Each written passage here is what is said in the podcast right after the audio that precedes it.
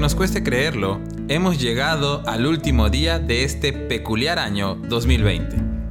Los sentimientos que nos embargan hoy son muy diversos, porque dependen directamente de las experiencias que hayamos vivido a lo largo del año. Pero me atrevo a decir que todos tenemos una mezcla de alegría, nostalgia, expectativa, tristeza y emoción, todo al mismo tiempo. Nos sentimos alegres y agradecidos por todas las bendiciones que hemos recibido, pero también nos sentimos tristes y cansados a causa de todos los problemas que hemos tenido que atravesar. Y además tenemos gran expectativa y nervios por lo que vendrá.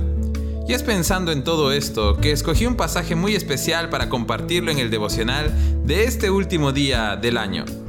Y es Isaías capítulo 43 versículos 18 y 19 que dice, Pero olvida todo eso no es nada comparado con lo que voy a hacer, pues estoy a punto de hacer algo nuevo. Mira, ya he comenzado, ¿no lo ves? Haré un camino a través del desierto, crearé ríos en la tierra árida y baldía. En medio de las peores circunstancias para el pueblo de Israel, Dios siempre respondió con grandes hazañas a su favor. Y tras haber hecho un recuento de algunos de esos momentos espectaculares que vivieron juntos, Dios les dice, Olviden todo eso. ¿En serio?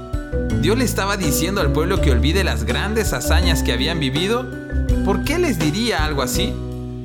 La razón era que, aunque aquellas cosas habían sido espectaculares, los planes que Dios tenía para ellos en el futuro serían aún mejores. Todo lo bueno, todo lo malo que hubiesen vivido en el pasado no se comparaba con lo que Dios estaba a punto de hacer. Dios estaba a punto de hacer algo nuevo y en efecto ya había comenzado a hacerlo, pero el pueblo no lo podía ver aún. Y siento en mi corazón que esto es exactamente lo que Dios nos dice hoy. Necesitamos dejar atrás el pasado más allá de si fue muy bueno o muy malo. Y la razón por la que debemos hacerlo es porque Él tiene planes increíbles para nosotros en el futuro. Él ya está obrando a nuestro alrededor.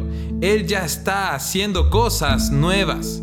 Él está abriendo caminos a través del desierto y está creando ríos en la tierra árida y seca. Dios está cambiando el luto por alegría y el lamento en danza. Dios está cambiando corazones de piedra por corazones de carne. Dios está trayendo luz a la oscuridad. Dios está obrando ya. Pero la pregunta es, ¿lo ves?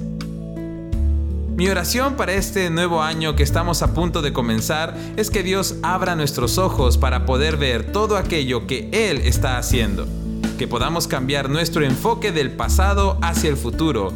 Que tengamos un corazón agradecido por los éxitos pasados, pero que vayamos por los éxitos futuros. Que lloremos las penas del pasado, pero que disfrutemos las alegrías del presente. Porque todo lo que hemos vivido no es nada comparado con lo que Dios hará. ¿Estás listo? Que Dios te bendiga.